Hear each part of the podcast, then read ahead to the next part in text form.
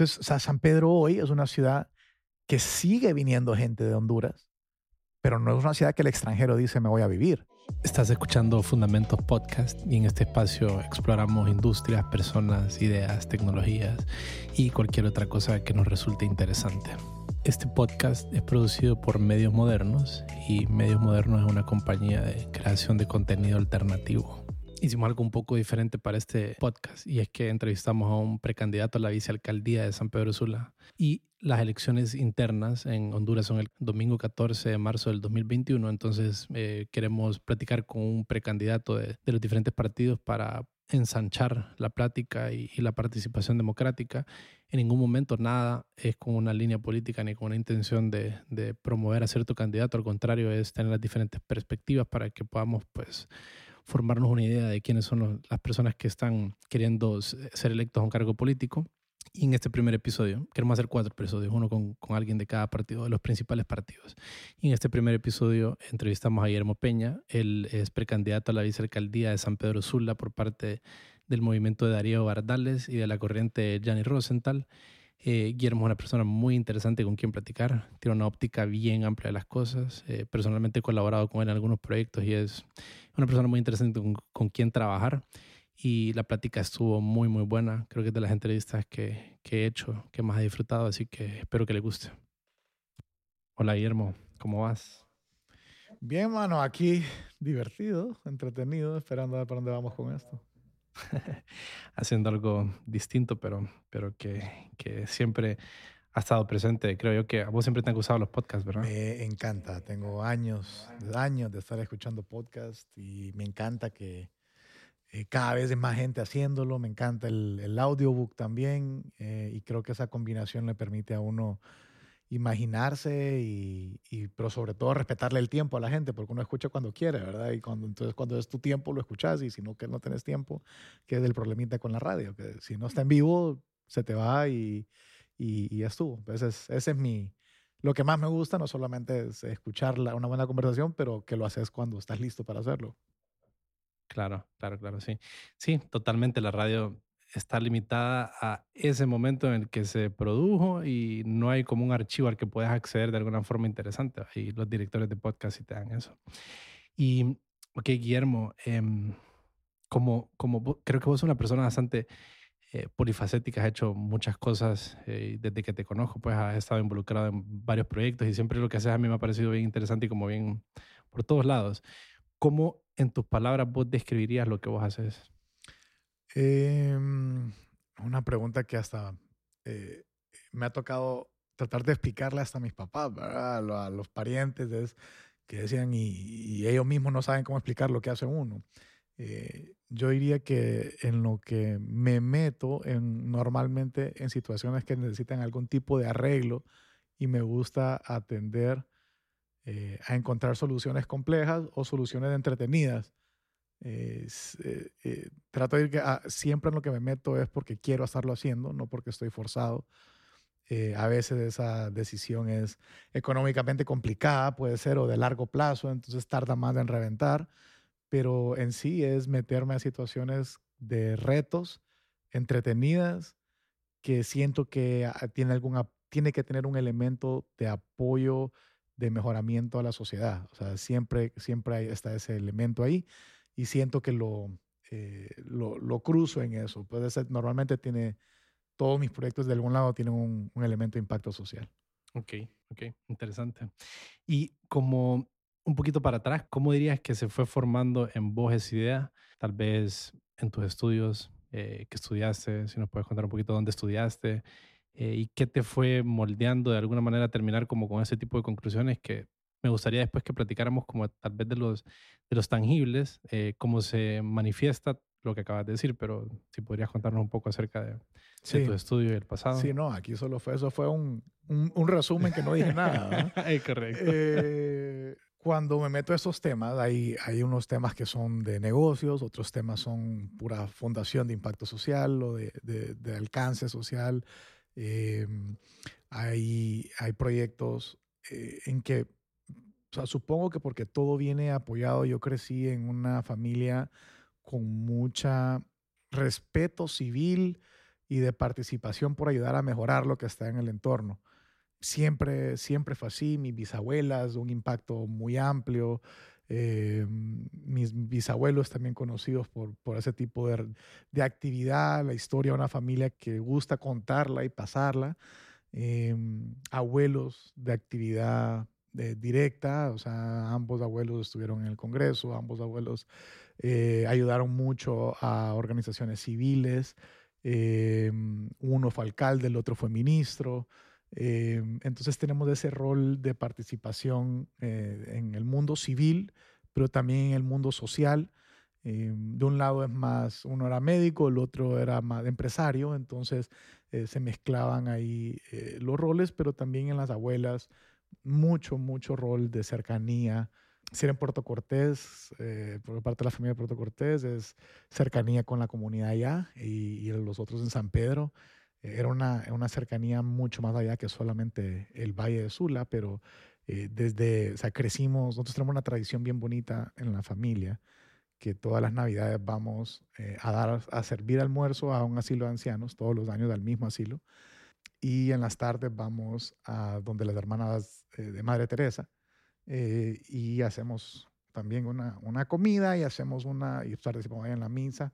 Y eso lo hacemos todas las navidades excepto esta, que fue porque no se podía, porque estaban cerrados ambos lugares por la delicado de la gente que está ahí adentro. Eh, entonces, hemos, siempre hemos tenido ese impacto o esa enseñanza de estar conectados y de tratar de hacer bien. Entonces creo que de ahí viene, más que de mis estudios, ya los estudios fue un camino de, de abrir y buscar qué hacer con, esas, con ese comportamiento. Eh, yo tuve una, desde que me acuerdo de niño, o sea, yo regresaba del colegio y antes de irme a nadar era el rol de agarrar los dos periódicos de San Pedro, los que circulaban en San Pedro, y leérmelos de inicio a fin, empezando por el deporte inicialmente, Como, clásico, como, la forma correcta de leer el periódico, empezás por atrás. Eh, entonces, eh, y saltando todas las cosas que no me llamaban la atención. Eh, o sea que solo leías deporte en ese momento. No, porque estaba después internacionales, te saltaba, entre, entre deporte e internacionales siempre estaba clasificado, que eso pues se lo salta uno. Pero, y, y las sociales tampoco era un tema de mucho interés, pero sí internacional y noticia económica. Eh, y eso siento que, que, fue como tener una realidad. O sea, yo tengo un recuerdo muy vivo de, por ejemplo, yo no sé cuánto habrá tenido en ese momento, pero de cuando del, del, del Arafat, eh, Isaac Rabin, eh, la era esa y el asesinato de Rabin, me acuerdo clarito, y pues era niño, pues, pero, y no era en nuestra zona ni siquiera, pero, pero sí era algo que estaba ahí tratando de conectar. Y creo que eso fue lo que a la hora de llegar ya a la universidad me, me hace dar el salto a meterme, cuando me decidí por fin que estudiar, porque se enojaba toda la familia conmigo, porque yo entré sin carrera a la universidad, porque yo sabía que quería nadar en la U, pero no sabía qué quería hacer con mi vida. Y en el momento era mejor saber que estamos, tenemos que pasarla bien y estar en la universidad y conocer ese mundo. Y, y una vez que me decidí, sí fue algo muy natural cuando fue la decisión de entrar a ciencias políticas, eh, empatado con, con ese, ese impacto social y entender el mundo eh, y de ahí lo, lo acompañé con, con, con estudios de economía. Y ahí creo que vos dijiste, o sea, la natación para vos fue un tema bastante importante. O sea, el grado de importancia de, de, de total. tus deseos eran ser un nadador profesional, digámoslo. Y... Total. El nadador profesional en mi tiempo no era algo que era muy, muy posible. En realidad la había muy, muy, muy poco nadador internacional, eh, profesional. Profesional significa un nadador pagado. Que gana, con, que vive de Con sponsorship, que eh, tiene sus patrocinadores, que, le, que te conectan, te pagan la vida, o sea, trabajas para, para entrenar. Eh, natación así fue uno de los temas amateur por la mayoría, la mayor cantidad de tiempo. Ahora, hoy ya hay una liga internacional de equipos que sí hay gente que vive, puede vivir de la natación mi meta máxima era llegar a una Olimpiada donde me quedé corto, pues por un año básicamente, eh, por otras razones, y que dejé de nadar, y, eh, pero todo giraba alrededor de natación y, eh, era un mundo, pues un mundo lindo, un mundo que, me, que me, me, empezó a enseñar el mundo, me empezó a enseñar los retos, al sacrificio, porque cuando uno después de cierto nivel en natación no tenés tarde libre nunca, o sea, no, no, tenés, no, no ves un atardecer. ¿Cuántas horas nadabas? Pues mira, en, digamos ya en, en, era pico de, digamos, después de los 16 años, 15, 16 años, eh, metíamos dos horas en la mañana, tres a cuatro veces a la semana de madrugada, aproximadamente entre dos y media y hasta cuatro horas eh, en las tardes, que eso podía meter también una hora de pesas, gimnasio y todo eso. Pero entonces uno puede decir que uno básicamente trabaja en eso y puede pegar fácil 30 horas a la semana. Ya en la universidad pegábamos 30, 35 horas a la semana de entreno. Te enseña bastante la disciplina, como la constancia y, y algo, porque la natación es bastante monótona, la verdad. Es sí, esa, entrenar es, bien sacrificado. No, es tan monótono como, como uno que está afuera lo piensa, porque uno puede no hacer el mismo entrenamiento en años. Claro. Eh, pero te está cambiando y la forma de entrenar y la forma de fortalecer ciertas habilidades. A veces estás en ciclos de levantar eh, capacidad de oxígeno, a veces estás en ciclos de fortaleza. De repente llegas a ciclos donde ya se están acercando ciertas competencias y bajas y solo estás afinando técnica y afinando eh, la, la, capacidad de recuperación del cuerpo, porque curioso la natación, es que, es, que es, un, es un deporte en el que metes muchas horas para cada vez que competís compitas menos tiempo, ¿verdad? Porque estás, quieres llegar lo más rápido posible. llegar lo más rápido posible y salir de lo más rápido posible. Entonces puede ser desde una, competencia de 20 y pico de segundos a, un par de minutos, pero eh, normalmente, pero y metes horas y horas y horas para hacer eso. Sí. Y Ajá, eh, estudiaste, estuviste en la universidad, etcétera, la natación, no sé, no continuaste por eh, determinados motivos. ¿Y cómo te involucraste? Ya como, pues al principio creo que es bien interesante como cuando, a mí me sucedió igual, la verdad, aunque creo que inicio entré a una carrera que fue Derecho, pero sin duda creo que es bien importante como estar perdido un buen rato, como que... Totalmente, yo creo que... Pues este es como que, ¿qué necesito? Es clave. Estar perdido es clave, andar experimentando, andar saber qué es lo que qué es lo que realmente le interesa a uno en la vida, em, yo siento que uno, uno debe de hacerlo, pues. Hay otras también, hay otras mentalidades, hay otras personas que lo que, que la estructura es su forma de pensar. Claro. Pero habemos otros que no. Habemos unos que simplemente tiramos lazos por todos lados y vemos a ver qué pica. Claro. Em, y después puede ser que lo que pica no lo queremos. Entonces, eh, y eso creo que andar uno, uno experimentando caminos de vida eh, le ayuda por lo menos a decir, eso no me interesaba porque estuve ahí y no me llamó la atención, por lo menos poder decir eso. Ajá, ¿y cuándo dirías que adquiriste un poquito más de, más de forma? ¿Cuándo, aparte de tu universidad, de tus estudios, cuándo tal vez te involucraste en un proyecto, una empresa, un trabajo que ya te fue dando un poquito más de forma y ya fuiste consiguiendo los proyectos que ahorita estás desarrollando, las primeras cosas que... ¿Qué pasó ahí? Bueno, yo diría que fue, bueno, yo, yo, dejo, yo al final solo nadé el primer año de la universidad, me regresé un año a Honduras, Em, y al regresarme a la universidad, estuve mm, ya en ciencias políticas, me meto y en el tercer año me encuentro con un club estudiantil que venían haciendo. Era un cruce entre las carreras de pre-law, dicen allá, es como un pre-derecho, no saben derecho en realidad, porque en Estados Unidos no, no hay una carrera de derecho desde el primer año, sino es, uno entra como en segunda fase a eso. Eh, entonces era carreras relacionadas a derecho, carreras relacionadas a la economía y carreras relacionadas a la ciencia política. Y se juntaban en un club.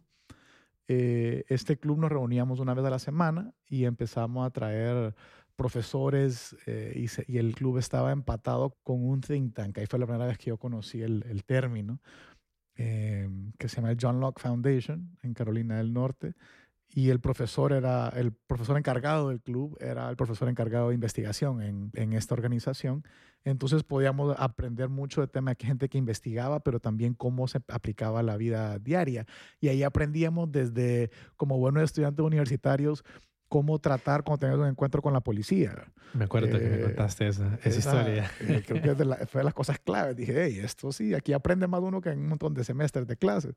Eh, y cómo darse a respetar los principios y los, em, las libertades civiles, cómo decir no, no puede entrar a mi casa, el cómo abordar una plática con un policía o en un momento con una autoridad. Em, ahí fue la primera vez pues también que eh, nos tocó recibir a un premio Nobel de Economía y armar un evento grandísimo en la universidad y era el club el que lo recibía. Entonces ahí fue también la estimulación de ya decir, ah, bueno, aquí estamos conociendo eminencias globales eh, de cierta área en particular y, después lo teníamos para reuniones privadas y almuerzos privados con ellos. Em, eso creo que fue el primer como, ah, aquí me cautivó eh, la capacidad de hablar con gente siempre cada vez más interesante y, y, poder hacer algo al respecto con esas ideas. Entonces ahí fue que me involucro con el John Locke Foundation ahí en, en Carolina del Norte y, y, eso me llevó pues hasta donde estamos hoy, que fue mi crear Fundación Eleutera. ¿Y vos dirías que algunas de esas ideas que estaban ahí, ya te habías acercado a ellas en algún momento tal vez, o eh, habías dado con libros de John Locke o algo por decirlo, o ahí conociste todo esto? No, lo estábamos estudiando, o sea, John Locke, Bentham y todo eso lo leíamos en, lo leíamos en la carrera. Ok. Pero no me aplicaba a la vida diaria y no entendía dónde aplicaba de verdad. Eh, ahí es donde la filosofía a veces está desconectada, ¿no? Y uno dice, ¿cómo la meto a mi día? Entonces ahí fue en este, en este club donde empezamos a hacer también eh, discusiones de libros. Y ahí el que me cautivó, eh, me agarró la atención de cómo pensar y expresar fue eh, Frédéric Bastiat, que empezamos a leer su, famoso ensayo La Ley. Y después leímos El Estado y de ahí leímos otro montón de cosas relacionadas de, de Bastiat y la discutíamos por horas. Y ahí fue eh, pegándose a la realidad que ya venía a decir, ah, bueno, aquí sí puedo aplicar, cómo funcionan los impuestos, cómo la aduana puede hacer daño a la economía, cómo eh, la falta de respeto a los contratos me daña las relaciones comerciales. Entonces todo eso era ya aplicado a segmentos de la vida, entonces ya uno podía relacionarlo más que solamente un análisis filosófico de ciertas ideas.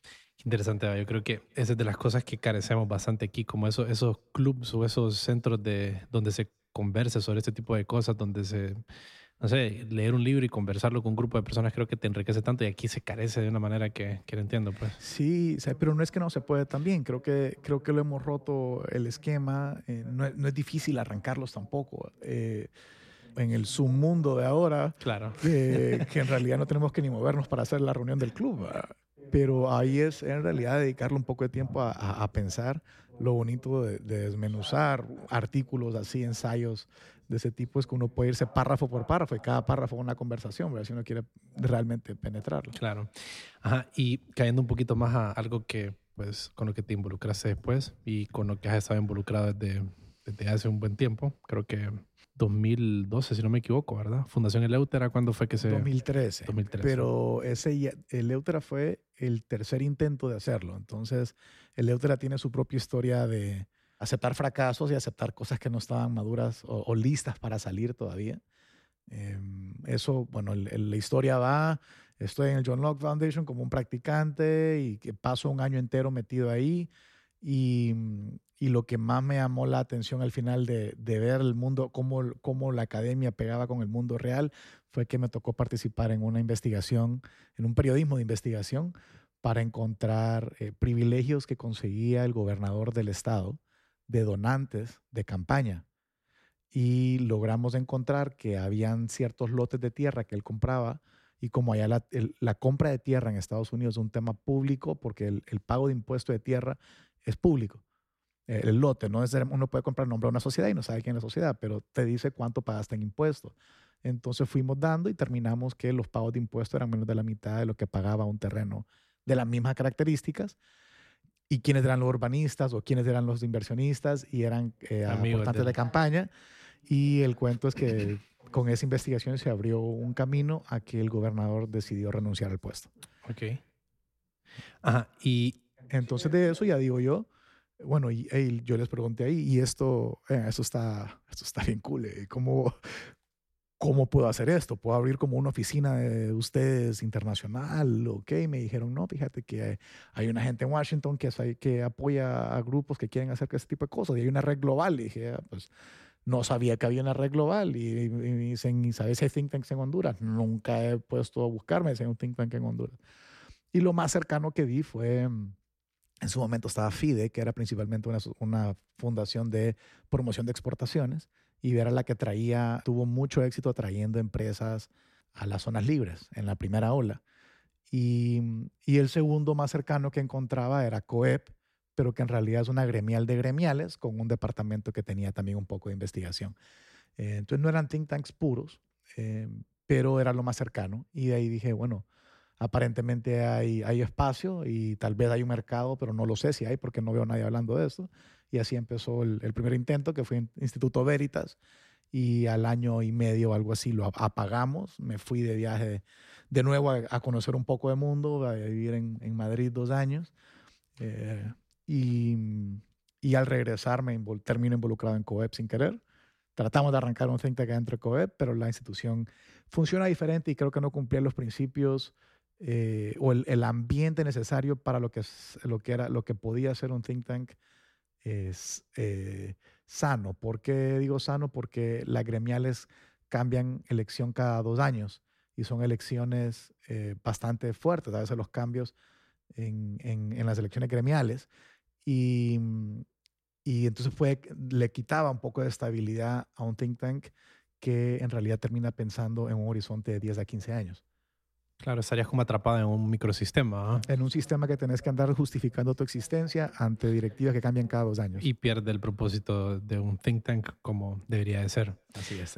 Y creo que, bueno, primero sería importante como qué hace el Eutra y también qué es un think tank, porque creo que mucha gente es un tema un poquito confuso, porque no es muy habitual en nuestra, en nuestra cultura, entonces tal vez eh, aclarar un poquito esas dos cosas español, algunos lugares hacen la traducción, creo que yo mala traducción de, tanque de pensamiento, que para mí no significa nada, no, sé, no termino de entender, me suena como un arma filosófica, pero no sé para dónde va.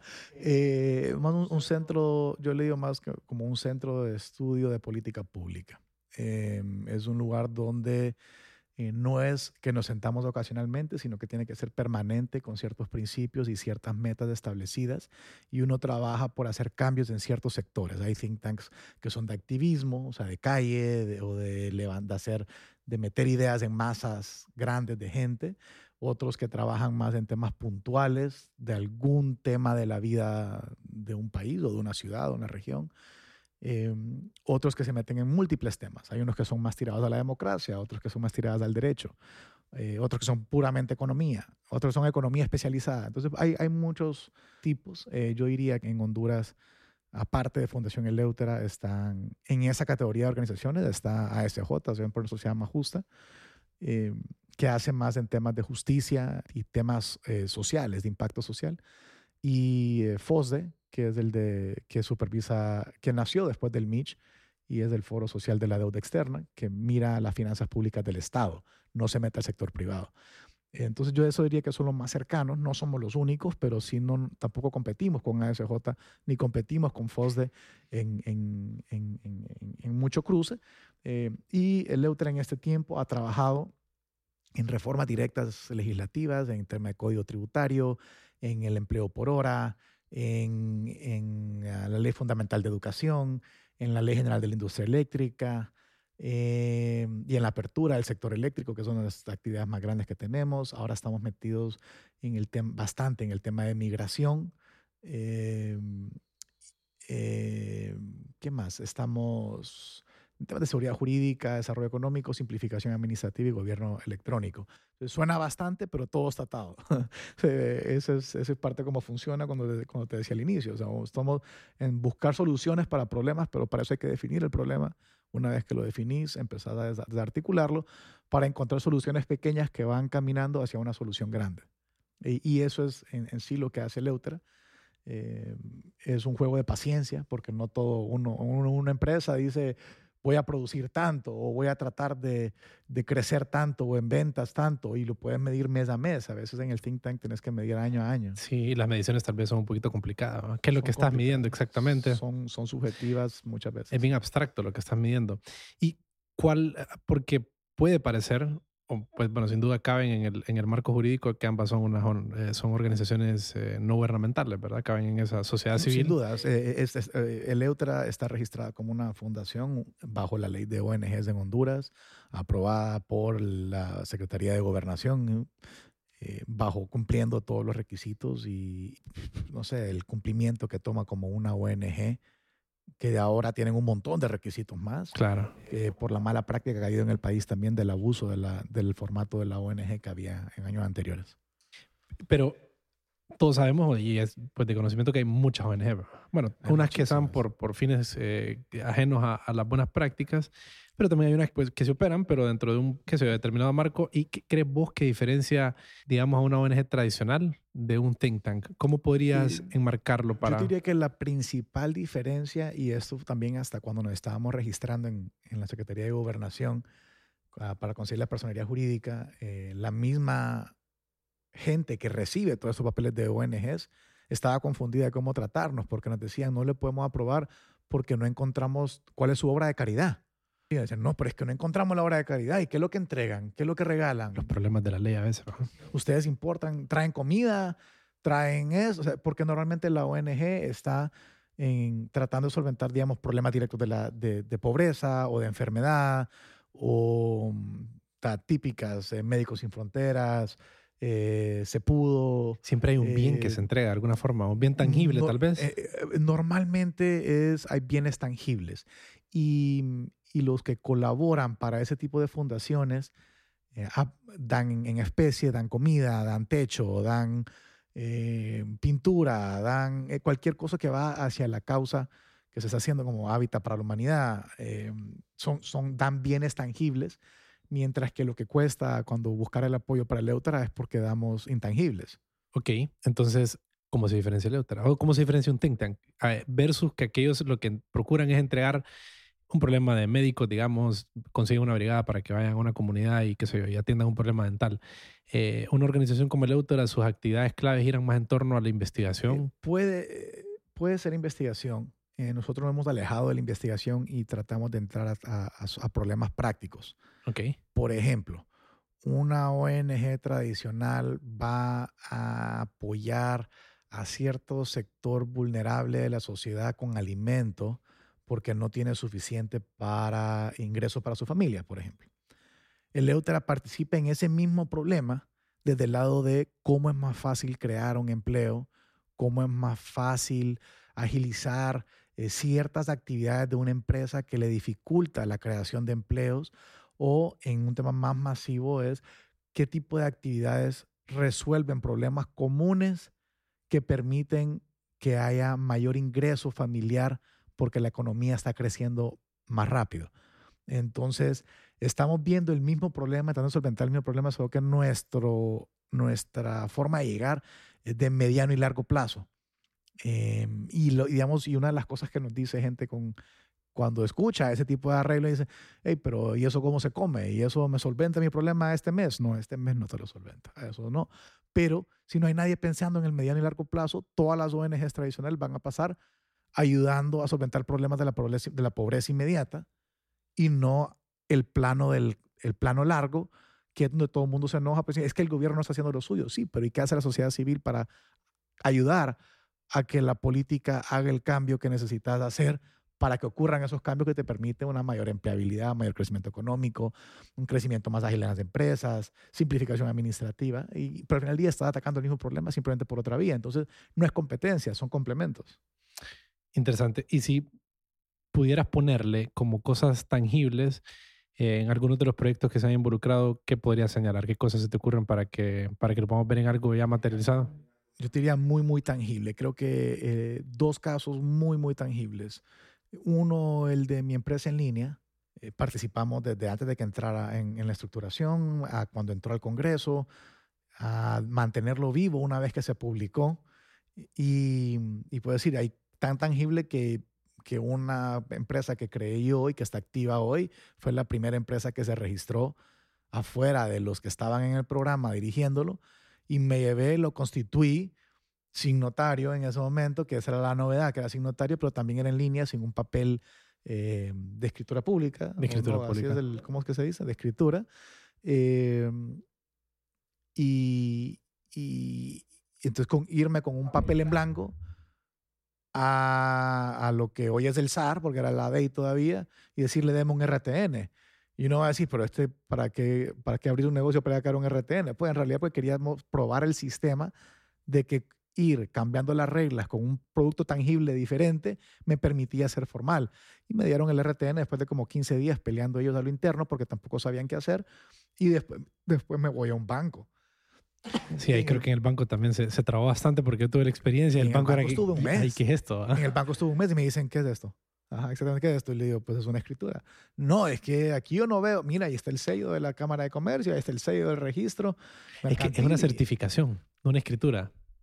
O sea, está certificado de que tu sociedad está constituida y está, está existe en el sistema eh, de, sí, existe en el sistema. Exacto. Entonces, eso al banco le tardó, pero una vez que me abrió, dijimos, empecemos a vender. Ahora vamos a facturar y empezamos un negocio ahí y empezó a facturar. Al día de hoy está con sus impuestos al día y toda la operación activa y empleados y, todo, pues.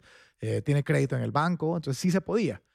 Eh, y lo que hicimos, es tangible, regresando, el Neutra viendo que sí se podía hacer, lo que hizo es empezar a regar la voz de que sí se podía. Empezamos por las comunidades de tecnología y que algunos los que están ahí con los geeks y muchos nos rechazaban, decían eso es mentira, eso no va a funcionar o va a ver que no. Y uno que otro empezó a hacerlo y dicen, hey, no es broma, dicen, esto, esto funciona o esto funciona y, y así empezamos.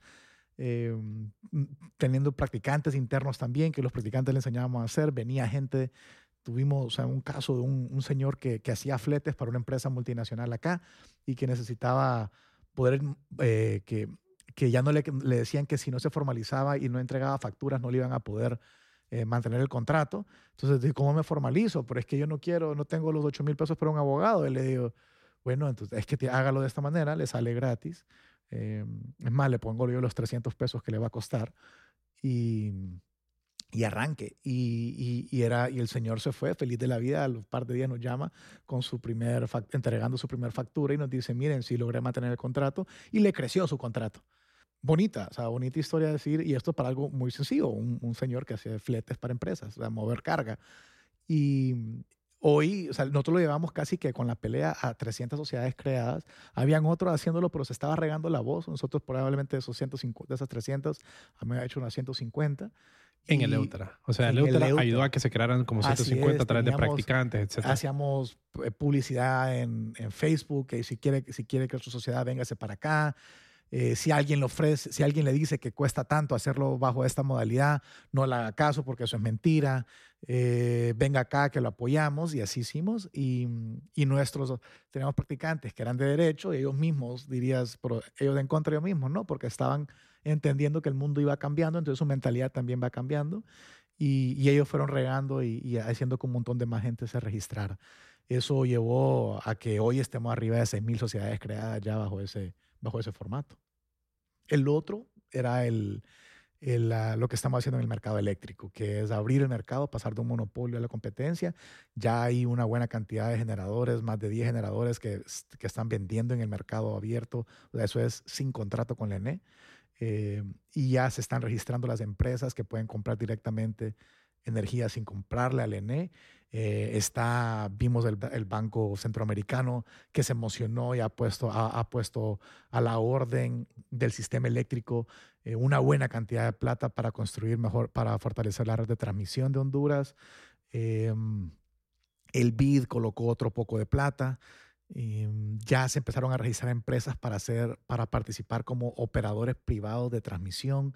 Eso, todo eso no existía. Entonces solo había un monopolio de empresas privadas de generación que le vendían al ENE y privados como nosotros, vos y yo, casas, eh, o sea, residencial, como comercial, industriales que compraban al ENE y nadie le podía comprar a nadie más. Claro.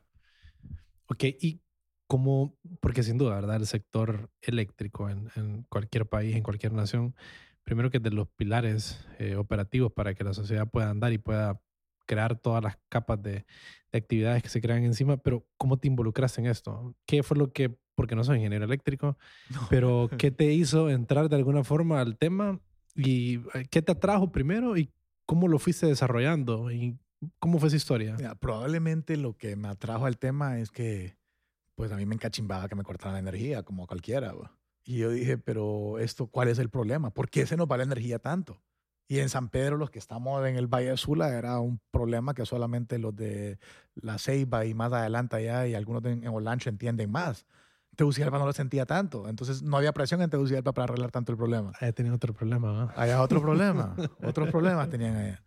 Eh, entonces, bueno, se salió el, el, el, tema que entendiendo cómo ya con la práctica también de encontrar un problema, definirlo, desarmarlo y encontrar soluciones, y, hay que tener también la, eh, la tranquilidad mental de uno, estando en un think tank en esto, que uno no tiene las soluciones de todo.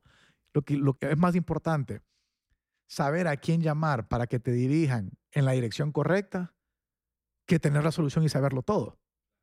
Eh, ser un, facilitador de buscar la solución. Si no, uno no puede ser especialista en todo, ni debería. Eso es una de las cosas que te enseña la economía desde el arranque. La, la especialización es lo que avanza la humanidad. Eh, entonces así fue que me, me, metí en el tema de energía. ¿Y eso hace cuánto más o menos dirías que fue tu primer contacto? En el 2015. Ok, ok. En el 2015, cuando salió publicada la ley del, de, la apertura del sector eléctrico, que es la Ley General de Industria Eléctrica, ahí eh, tuve conocimiento de cuando estaba en proceso de borrador y ciertos temas que me que pues también pude de alguna manera aportar un granito en, el borrador, pero cuando sale dije, bueno, si eso no lo protegemos y no hacemos un marco para decir cómo se implementa esto bien, no eh, sabemos, esta oportunidad puede volver a perderse porque ese tipo de acción ya había pasado al inicio de los noventas. Y para mediados, inicio, mediados de los noventas, hasta el 2013, que fue que pasó la ley, eh, no había pasado. O sea, eso es más de una generación entera en la que no vio esa oportunidad. Eh, entonces, cuando un think tank está, tiene que tener ese olfato de las oportunidades y que cuando está, tenés que decir, no, puede ser que no sé nada de esto, pero esta oportunidad no se da así de fácil y tienes que tirarte y empezar a, juntar recursos, juntar conocimientos, juntar gente para actuar y proteger ese, o sea, la, oportunidad que se abrió que cumple lo que, lo que uno cree que va a aportar mucho al mejoramiento de la calidad de vida, en este caso de Honduras. Y ahí básicamente lo que hicimos fue para arreglarnos las ideas, así como ahorita eh, estamos en un podcast arreglando ideas también, o sea, arreglándonos la cabeza, pudiendo platicarla. En ese momento lo que hicimos fue hacer un estudio cómo aplicar correctamente la ley que había sido publicada para poder llevarnos en un proceso corto, tal vez entre 5 a 10 años, a un mercado abierto, competitivo, transparente y confiable que entrega el producto que todos queremos. ¿Qué es lo que queremos como producto final en, energía? Queremos uno que sea un sistema estable, o sea, sí, que sea un sistema que llegue, energía. que llega cuando necesitas que llegue, punto. Dos, que sea seguro, que no te queme las cosas cuando llega. Eh, tres, que sea accesible. Precio. Son las, precio. Entonces son tres metas claras. Entonces cuando venimos, es, tenemos un problema que se nos corta la energía. ¿Por qué? Y empezás a desmenuzarlo y decís, pero ¿cuál es la meta? Entonces siempre tenés que pensar cuando querés solventar un problema, hacia dónde querés, o sea, ¿qué, qué, es lo óptimo? Y lo óptimo tiene que ser escrito en las menores palabras posibles pero no más sencillo de eso porque tú ya no tienes significado. Claro. Entonces, lo, lo menos posible, pero, pero no demasiado. Y, y, una vez que entonces ya te defines una meta, ya sabes hacia dónde caminar. Y ese, lo, lo, lo, que pasa es que esa línea no va a ser una línea recta. Esa línea va a moverse por todos lados y va a encontrar mil problemitas pequeños que va a tener que navegar y enfrentarlos que no los puedes ver como fuera un proceso de ingeniería donde diseñas la máquina de inicio a fin y sabes qué es lo que va a pasar en el camino. Eh, en esto estás lidiando con cambios de gobierno, con cambios de actitud del, electorado, con cambios de emergencias que no puedes controlar, como una pandemia. No, no, hay forma de que uno diga, ah, no, eso se controla de tal manera, no lo, no lo prevés. Entonces toca navegar siempre sin perder cuál es la meta. Vas navegando en el camino y así fue como el estudio lo hicimos en el 2015, la ley salió a final del 2013, inicio 2014 y estamos en el 2021. Y ahorita, ¿qué rol está jugando en el sector eléctrico? Yo desde hace año y medio, eh, eh, me tocó la puerta por ese estudio también que se hizo de Leutera y por el trabajo que, la mentalidad que estábamos eh, llevando en el tema de energía. la Comisión Reguladora de Energía Eléctrica, que son los que supervisan y ponen las reglas del sistema, del sistema eléctrico, tocaron la puerta de Leutera, me dijeron, Guillermo, ustedes hicieron este estudio, creemos que tienen la mentalidad en el lugar correcto para llevar, ayudar a, que esto termine de cuajar. Em, tenemos dos sillas abiertas en la junta directiva del operador del sistema, una entidad nueva que se acababa de crear como dos, tres meses antes. O sea, ya estaba creada, pero no estaba legalmente, totalmente funcional, desligada del ENE y necesitaba una junta directiva activa y tenían dos sillas eh, que faltaban y a mí me, nombraron para representar eh, a los consumidores calificados en esa junta. Es un puesto ad honorem por amor al arte y a la causa, pero de mucho orgullo porque aparte de aprender todos los días, todas las reuniones aprende, eh, además es un tema que era de impacto inmediato para, la, para Honduras. O sea, en cada mes que avanzamos, Eh, estamos dando un paso más a la maduración de mercado, a la competencia, a mandar señales nuevas para que más eh, grupos locales y extranjeros inviertan en el sector y no tener que hacerlo bajo las mañas anteriores o las prácticas anteriores, sino de, de confianza y transparencia. Y, ok, ahora pues hablemos un poquito de, de lo interesante y lo que casi de cierta forma pues hizo que este episodio existiera. Siempre es sumamente agradable platicar con vos. Creo que tenemos pláticas de este estilo pues fuera de micrófonos aún así, entonces es una plática siempre bastante buena, pero bastante interesante escuchar tu opinión sobre por qué te estás involucrando en la política y contanos qué, en qué estás y vamos por ahí. Eh, todavía este es un tema que vengo. Este tema no he terminado de definir cuál es la meta. O sea, sé cuál es el problema. Bueno, la meta, la meta es clara, hermano. La meta es clara. llegar al puesto.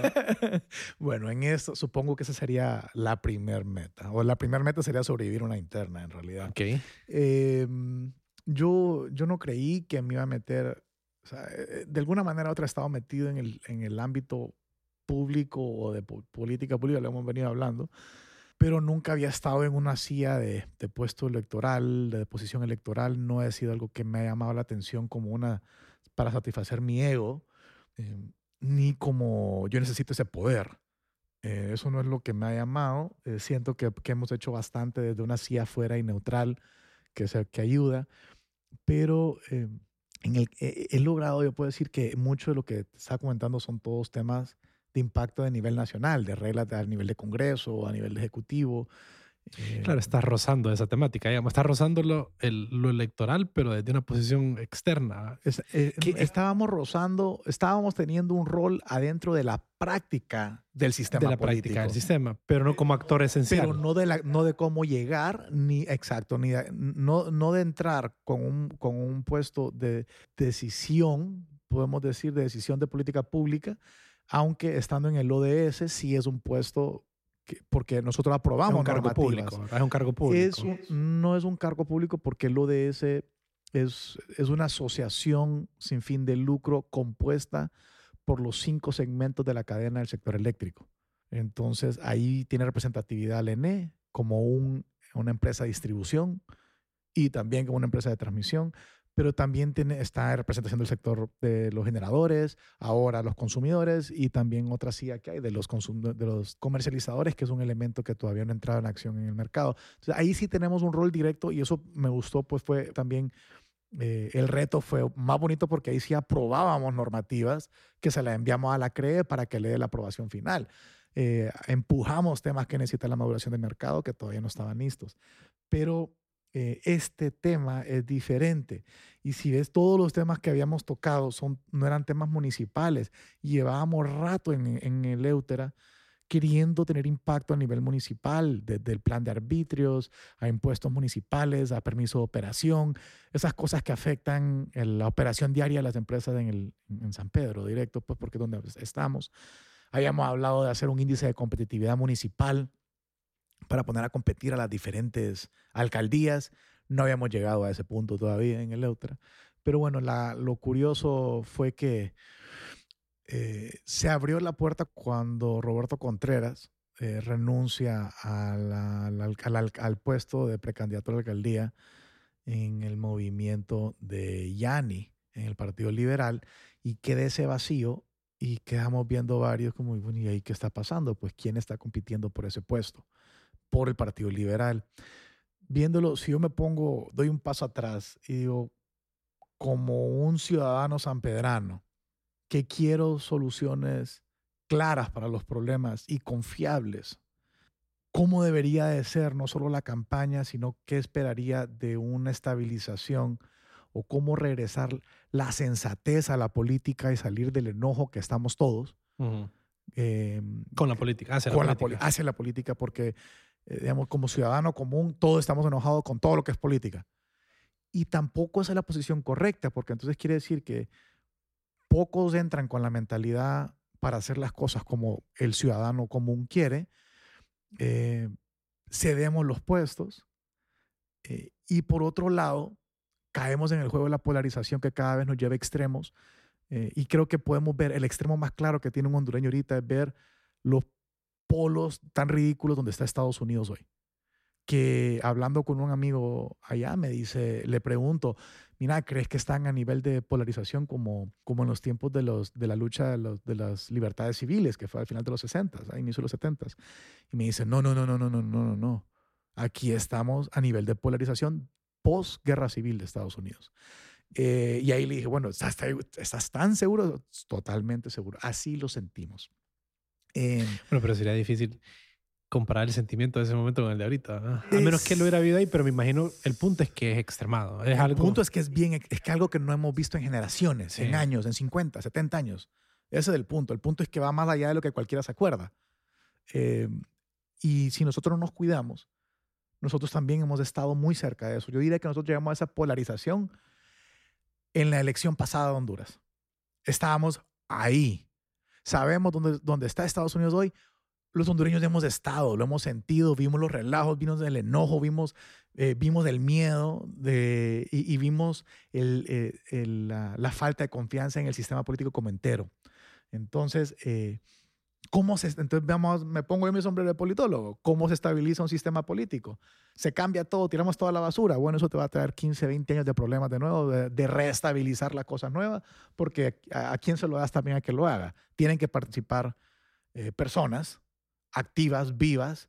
¿Y qué va a decir uno? Si no pueden ser hondureños, tienen que ser de afuera. Pues entonces son de afuera, ¿cuáles de afuera? ¿Y quién los nombra? Y terminar después, como decimos, bromeando. Entonces, ¿qué? Vamos a terminar sentando, no sé, a, Jesús, a Alá y a, alguien más porque no vamos a creer ni en el Papa, ni van a creer en el expresidente aquel, ni van a creer en el otro porque todo tiene una opinión. Entonces, eh, lo que tenemos que a la hora, y al final ahí solo estamos mandando a que alguien más nos arregle el problema de nosotros. Y ya vimos en el 2009 que poner a los de afuera a arreglar el problema de nosotros no se arregla. Em, ese fue donde yo hice mi análisis y yo decía, bueno, lo que creo que lo que se necesita es fortalecer un partido liberal que de alguna manera tiene una estructura de estabilidad, em, sabe eh, participar en elecciones. Es cierto que se debilitó y se desacreditó, eh, pero han pasado tres periodos desde eso y ya también tiene que haber un proceso interno del Partido Liberal de autocrítica y aceptar que hay cosas que se han hecho mal, aceptar que hay cosas que se pueden hacer mejor y aceptar que tienen que volver a abrirse. Me pareció, por otro lado, bueno, otros partidos que simplemente no, me pareció que, que la misión se lograba más desde fortalecer un partido liberal, que un partido liberal fuerte en Honduras es sano hasta para el Partido Nacional y para Libre es sano para la democracia. Entonces ese es mi ángulo uno. O sea, y, yo no puedo entrar y decir, lo voy a dar vuelta un partido liberal si eso se maneja en Tegucigalpa a nivel nacional con estructuras mucho más fuertes y participación directa y todo. Bueno, o sea, no, no se arregla. Pero ¿qué pasa? Se abre una alcaldía para lo que yo considero la municipalidad más compleja de Honduras de manejar. Eh, por su tamaño, por su presupuesto, por la actividad que maneja. La de Tegucigalpa puede ser que maneja más gente, pero tiene el apoyo de un gobierno central que está también ahí. Entonces es, es una dinámica diferente. Eh, aquí funciona San Pedro, San Pedro, pues tiene lo suyo. Eh, entonces se abre ese puesto, queda un vacío y dije, bueno, yo también otra cosa es que yo no quiero participar en una campaña donde me comprometa mis principios y me comprometa a entregar ciertas actitudes que yo no estoy de acuerdo a hacer y pues cuando me llamaron, porque fue en realidad que me llamaron, que mi nombre estaba sonando para participar, eh, yo decidí que, que, de alcalde no, pero tal vez de vicealcalde para probar, eh, no por miedo, sino para, porque lo que me interesa es poder hacer, no necesariamente que sea yo y, y una cosa que trato es siempre tratar de tener en cheque el ego. El ego es importante porque el ego es lo que más destruye, creo, cuando se le, se le va de la mano a uno, el ego puede el ego puede o crear un SpaceX y un Apple. Claro. O crear un O crear una dictadura totalitaria y un genocidio. O sea, es lo mismo controlado o descontrolado. Es la misma situación, el mismo, la misma energía. Es la misma energía, o sea, exactamente. Entonces, ¿cómo la canalizas? Eh, y creo que uno debe de poder eh, chequearse eso y tener la autocrítica. Eh, a mí la autocrítica que le cargo la, Adam Smith en su, en su libro de eh, que es el Theory of Moral Sentiments. Eh, Buenísimo. Eh, sí, a mí me encanta. Ah, usa la, la, frase de que uno debería estarse autochequeando permanentemente con, con un espectador imparcial. imparcial. el espectador imparcial que te está viendo desde el hombro, o sería si alguien te está viendo tu acción en este momento, diría, esa es una actitud moral que está teniendo esa persona, esa actitud es correcta, es buena para la sociedad. Y si te estás con esa mentalidad, creo que uno deja, se limita en las cosas que hace, pero también decís, tal vez las podría hacer mejor. Sí, sí, sí. Eh, cosas serias, espectador. sí, sí, sí. Sí, andar como un enanito aquí en el, en el hombro, eh, que te, como en, como en esas otras películas de Disney, que te sale el, el ángel y el diablito en el hombro. Eh, y Guillermo, sobre, hay un, hay un descontento generalizado en la población sobre la política, como vos lo mencionaste, y pues siempre en cualquier país, los desarrollados tampoco son excepción, pero pues nosotros sí tenemos un poquito más de trabajo que hacer. ¿Qué cosas señalás vos, qué cosas miras vos que para vos son claves que se tengan que hacer en la municipalidad de San Pedro Sula? ¿Y cómo miras que te aproximarías a esos problemas, a resolverlos? Mm, si vos querés un termómetro de una ciudad, cualquier ciudad en el mundo, agarra una ciudad en el mundo y decís, esa ciudad está creciendo en cantidad de gente que viene o está decreciendo. Eso te dice un primer termómetro, ¿verdad? O sea, eh, una ciudad, sector que decreció famosísimo, que creció, creció, creció y después decreció y se quedó casi vacía fue Detroit. Eh, y la estudias y decís por qué una ciudad como Detroit, que se consideraba de los empujes más grandes del, del Midwest en Estados Unidos, em, la industria del carro y todo eso, aquel gran empuje y de repente, ¿qué pasó? ¿Por qué falló? se creó riqueza, pero ¿por qué se desarmó? Y decís, ah, bueno, tal vez es porque concentró, puso todos los huevos en la misma canasta. Se concentró en un tipo de industria. Y cuando cambió la industria, cambió la manufactura y con la globalización se desarticuló esa economía. Y ya el sitio donde estaba era una casualidad donde se hizo la industria. Entonces el sitio tampoco era apetecible vivir ahí necesariamente. Qué frío. ¿verdad? Y tampoco era que se producían carros ahí por condiciones extraordinarias. Son espectaculares. Fue, una pura casualidad. así es, una vez que la minería es global, vos jalabas minerales de cualquier lugar y se producen en cualquier una cadena global. Era más un tema de distribución y donde convenía más distribuir. Eh, y que estaban los headquarters porque ahí se habían arrancado ciertas actividades. Pero a la hora de la hora, la ciudad se acabó la magia. La ciudad queda como con un tercio del tamaño que tenía 20 años antes. Y entonces, San Pedro hoy es una ciudad que sigue viniendo gente de Honduras, pero no es una ciudad que el extranjero dice me voy a vivir. Entonces, sabes que hay una limitante, pues una limitante de calidad de vida o de oportunidades eh, o de ingresos o de educación, te lo, pero te lo dice. ¿Quién está viniendo? Está viniendo gente del campo o de ciudades o de pueblos, eso sigue viniendo.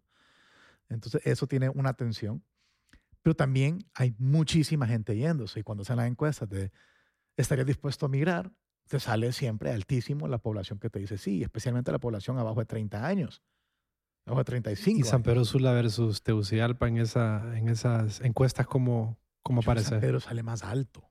hay, gente en San Pedro que se quiere ir más que en Tegucigalpa. Yo siento que sí. Yo siento que sí. Em, porque la economía de acá, no sé, aquí no tenés la burbuja del, del, presupuesto estatal.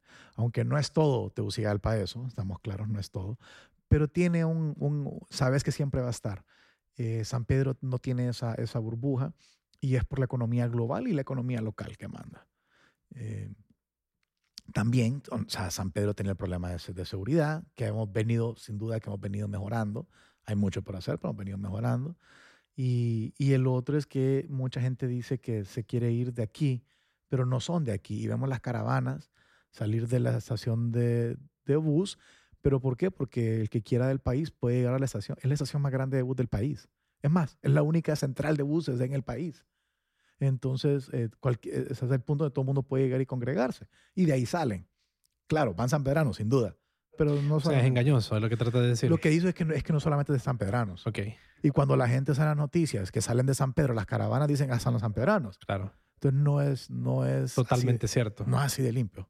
Eh, entonces, bueno, tener esos canalizados, San Pedro es una ciudad que está mucha gente saliendo, eh, no solamente en las caravanas, sino hay mucho profesional, buen profesional saliendo, yendo a Canadá, yéndose a España, yéndose a Costa Rica, yéndose a Panamá, donde sea, ¿no? donde hay oportunidad, a, Colombia. Eh, entonces te dice que, hay, que está rota la cadena de la mejora de calidad de vida. De, lo hemos hablado con vos otras veces, que es ese, ese sentimiento de esperanza de que si yo estudio, trabajo bien, voy a lograr al principio voy a lograr mejorar mi calidad de vida. Eso, eso está roto. Lo que sí se sabe es puedo llegar a ciertos lados, pero me voy a estancar y ahí voy a quedar. Y, de ahí, ojalá que mis hijos puedan estar mejor que yo, pero yo no voy a necesariamente estar mejor. Ese sentimiento eh, predomina en San Pedro. Entonces, se tienen que buscar cosas que hacen que la, que la economía de la ciudad sea por lo menos del doble del país. Em, y yo, yo, yo sin duda veo una ciudad de, ¿por qué no pensar en un San Pedro de 3 y 4 millones de personas? O ¿qué lo limita? la geografía no. Eh, las inundaciones. Pero, pero no puedes acelerar tanto el crecimiento poblacional. No, para, no, para que te O puedes atraer, ¿verdad? Esa es otra alternativa. La, cosa es que te dices, si estábamos hablando, antes estábamos hablando de los problemas y metas, decís, ¿dónde me imagino San Pedro yo en 20 años? Sí, o sea, entre 20 y 30 años, pues una ciudad de por lo menos de 2 millones de personas. Pero eso significa un montón de vivienda vertical. Claro. Entonces tenés que... Tráfico.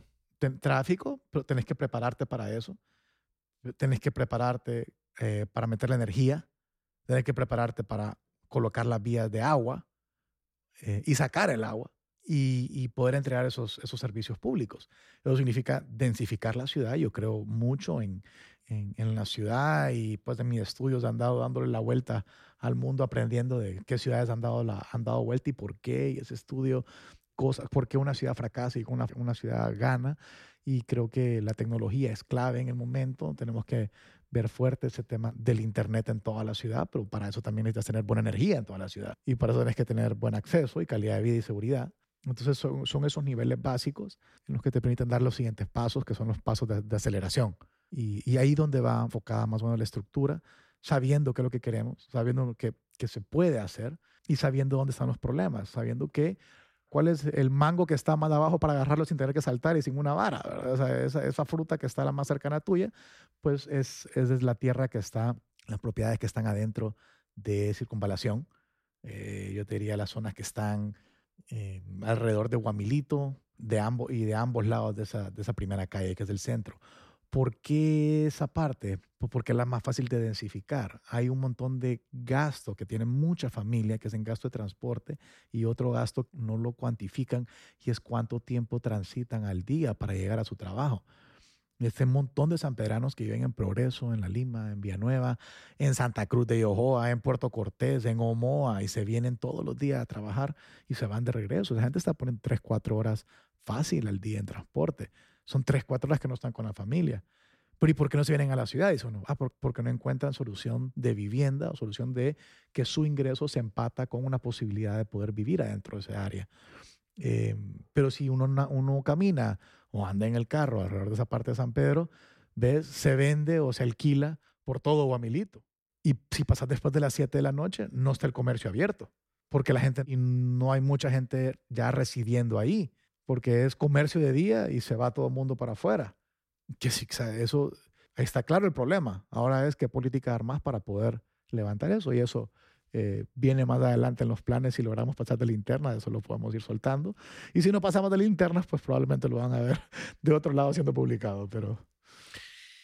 Y vos mencionaste pues con bastante claridad que una de las cosas claves en una sociedad em, que produce diría como esperanza, que, eso es clave en una sociedad, ¿verdad? que hay una esperanza que, que naces y hay ciertos pasos que vos puedes ir dando y que te vas a ir, eventualmente vas a ir superando y vas a ir eh, obteniendo un mejor nivel de vida en todos los sentidos, sea cual sea tu objetivo. no necesariamente estar ligado a lo económico, pero eh, ¿cómo y vos lo dijiste, en el caso de San Pedro, pues está rota esa, ese ciclo, ese Está rota la esperanza, la esperanza, de que vas a poder alcanzar ese tipo de comportamiento en tu vida.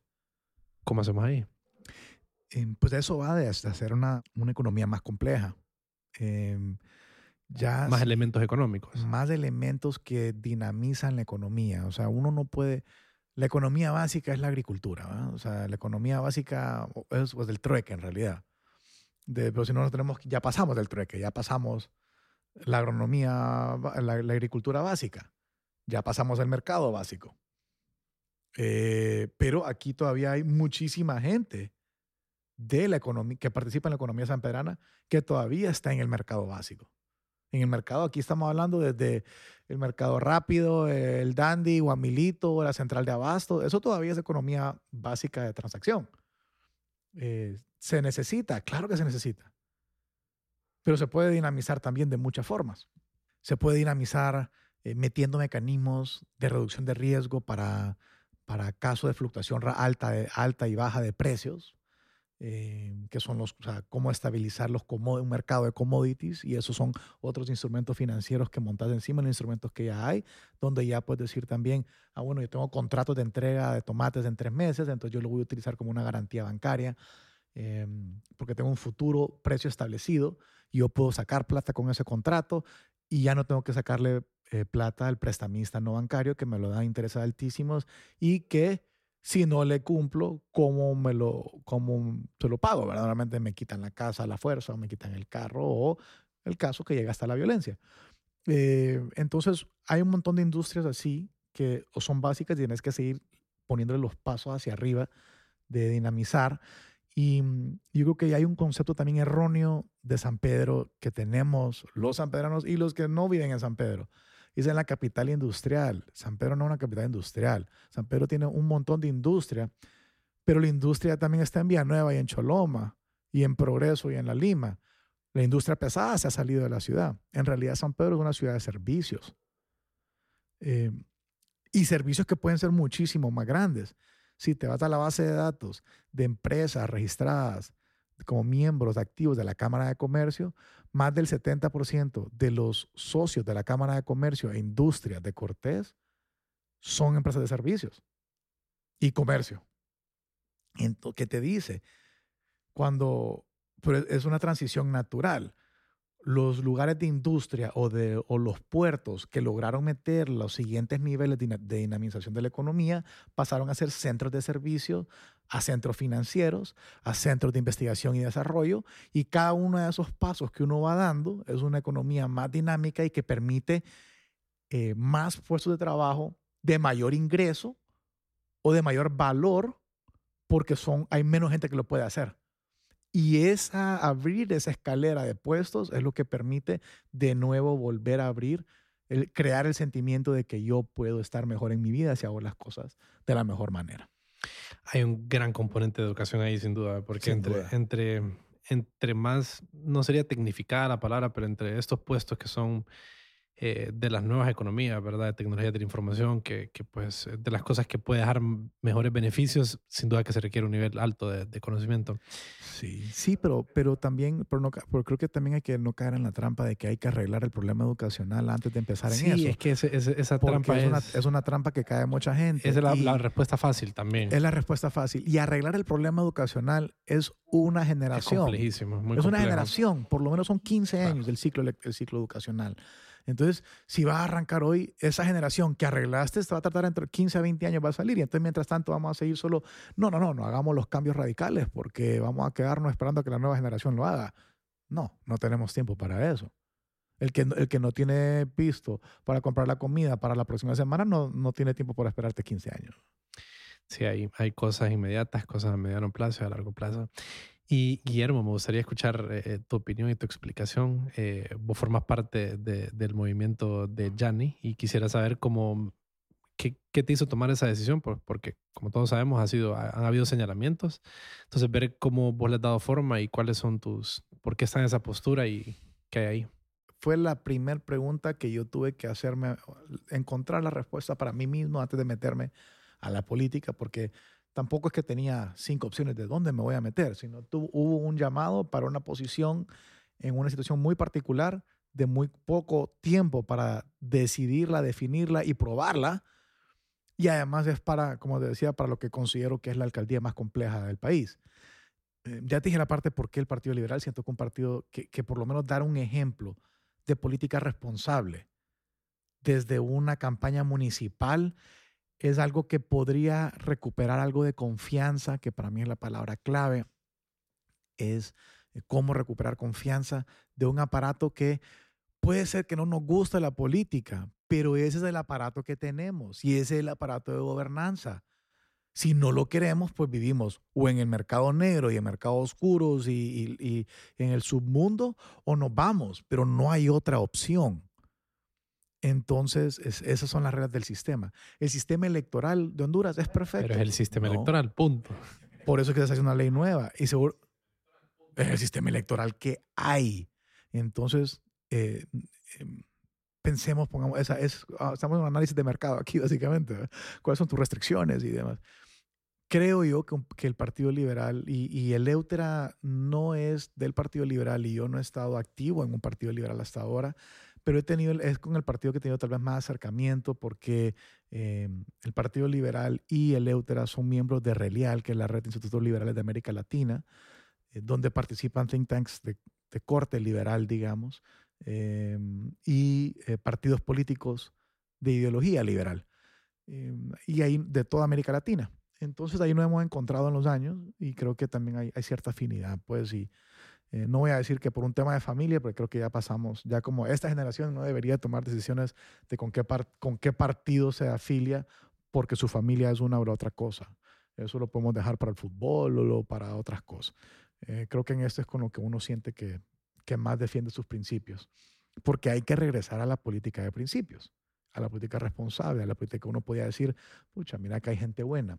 Entonces, o a modo de restricción, si hacemos un monitoreo de qué estructuras tienen la fuerza para llegar, cuál es la que ha estado dormida que puede reformar más rápido para hacerla mejor.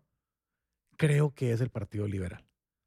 Creo que es el que, como te decía antes, ya, ya, Dios, ya, se, ya se echó sus culpas por sus errores del pasado, ya aprendió a, perder, ya aprendió a que es estar afuera del poder 12 años. Em, ya perdió la costumbre de tener el poder y el presupuesto. Entonces se rompen un montón de ciclos que traía. Ciclos y vicios, tal vez. Eh, exacto, o sea, como sí, ciclos y vicios que traía. Eh, ya el activista no se siente tan confiado, sabe que hay que trabajar duro. Tiene más hambre. Tiene más hambre, ya sabe. O sea, no hay, como le decía a, una gente en una reunión el otro día, no hay, eh, no hay victoria mejor que cuando sabes el sabor de la pérdida. por un buen rato. Y más cuando es por un buen rato. Eso es la celebrada del doble.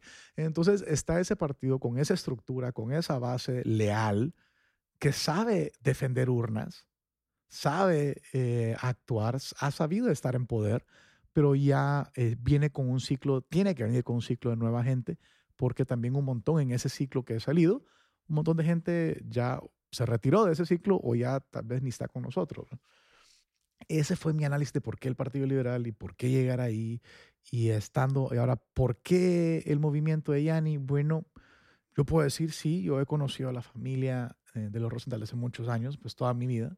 Eh, mi abuelo era muy amigo de don Jaime, entonces ha sido normal poder platicar. Yo tuve mi plática directa con Yanni y, fue una plática muy, muy honesta y me pareció que eh, estaba la oportunidad de otros, y aquí ni siquiera estando invitado a, la mesa, o sea, era una plática por conocer, em, eh, de que había una, una apertura para no entrar con odios y venganzas después de todo lo que ya uno, conoce del caso. Y, y, eso dije, si, si eso existe aquí, pues sería bueno verlo, si es cierto, uno, pero yo, yo le doy el chance mínimo dos, dos veces a las personas. Eh, entonces yo creo que ahí también, em, si había esa apertura y sabía que había que hacer las cosas diferentes y ya han estado adentro y ya sabe lo que es la pérdida también, creo que había, había ese, ese tema ahí. Ahora, eh, yo no estoy en la campaña nacional. Yo puntualmente estoy participando en una campaña municipal adentro de un esquema de la ley electoral de Honduras que obliga que si vas a estar en un partido que va a internas, tiene que, tener, tiene que ser un movimiento que tiene cabeza presidencial, 128 candidatos a diputados y sus suplentes y por lo menos la mitad de candidatos a alcalde y vicealcalde con por lo menos la mitad de regidores. Esa es la regla del sistema. Nos guste o no, yo no podía entrar a un partido liberal o a un partido nacional o a un partido libre, que son los que van a a las internas y decir, voy a ir solo por la alcaldía y van a votar por mí. No puedo porque La, la, ley te manda a ser parte de un movimiento. Entonces no hay forma de salirse de eso, a menos que ya no sea diferente que te tiras como un independiente, pero eso ya es un juego aparte. ¿sí? Un, juego aparte con otras reglas.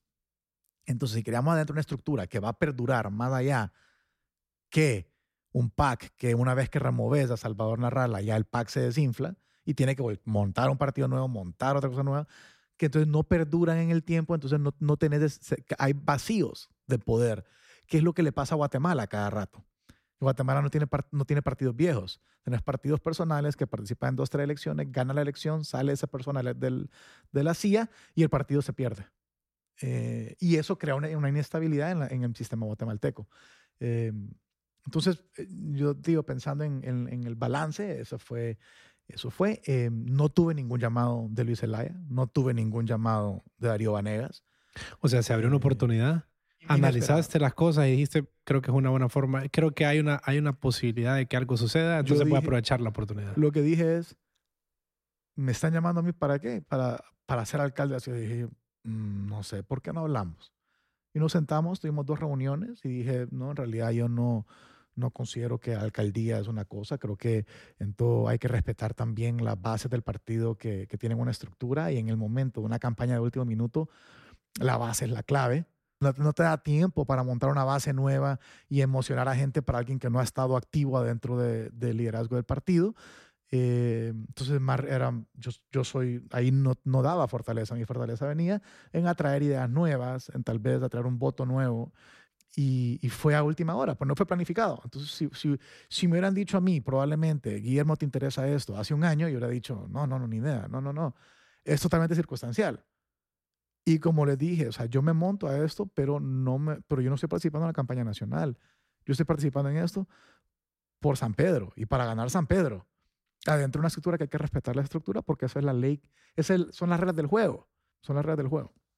Em, entonces, ese es, eso es. Pero si, si lo puedo resumir es, Guillermo participa para una candidatura municipal para San Pedro Sula dentro de un movimiento legalmente establecido y reconocido por el Consejo Nacional Electoral. Y ya. Y para cerrar, ¿cómo diría vos, Guillermo, que, que ha cambiado tu, tu día a día? Versus... Oh, bueno, pues su día he tenido que sacrificar. Pues, el primer sacrificio fue, eh, y digo doloroso porque todavía no sé si va a poder regresar a las cosas a la normalidad. Em, ¿Cuál normalidad? La normalidad era con Fundación Eleutera, por ejemplo. Claro. Eh, porque desde cuando lo creamos, por buena práctica de think tanks, pusimos eh, artículos y chequeos para que no se utilizara de forma equivocada. Por ejemplo, alguien que quisiera entrar, catapultar perfil para lanzarse a la política, que ahora digo, no, no fue, no pareciera que lo que hice, pero no, era, no fue nunca la intención hacerlo así. Eh, el motivo fue totalmente circunstancial un artículo en el que decimos que el que quiera, cualquiera, cualquier ciudadano o no, cualquier persona puede participar en Fundación Eleutera. Pero el que quiera participar en política electoral o tiene un cargo público tiene que pedir una licencia de salirse. Y mientras esté en el puesto no puede participar legalmente por la organización. Entonces, eh, Eleutera es, es mi primer hijo. yo tengo dos niñas, pero Eleutera es mi primer hijo, por decir. Eh, me ha tocado chinearlo, cargarlo por dolores y por felicidad. Eh, y ahorita tengo que decir, hey, gente, aquí está. Espero que lo cuiden. Eh, en este caso, pues por, por los dos meses que, que, es lo que dura la campaña. Y, y hay que ver, evaluar. En realidad, mi comportamiento aquí, como regresando al, al, espectador, mi comportamiento en la campaña es cómo me miraría yo si, si yo tuviera que decidirse dejarme, dejar entrar a Guillermo con su comportamiento en la campaña de regreso a Fundación Eleutra lo haría? Eh, y esa es la pregunta de verdad. Entonces mi vida cambió en eso, en que tuve que dejar ir uno de los proyectos que yo más sacrificio, tiempo, recursos eh, y emoción le he metido, eh, a cambio de tirar algo al aire a ver si a ver si, si a ver qué sale, un completo desconocido, y ojalá que el otro proyecto no se caiga también. Entonces esa ha sido probablemente la parte más drástica de cambio. Em, y, y, el otro ha sido un, un, cambio personal, pues de decir, no puedo pasar ahora enojado con la política y ahora sí, si me quejaba de cómo hacían campaña y de cómo no dignificaban eh, o, o, respetaban al votante, al electorado, pues yo voy a hacerlo de una forma, si, si voy a aprobar, voy a tratar de hacerlo de la forma más dignificada y más respetuosa hacia el electorado posible. Excelente, gracias.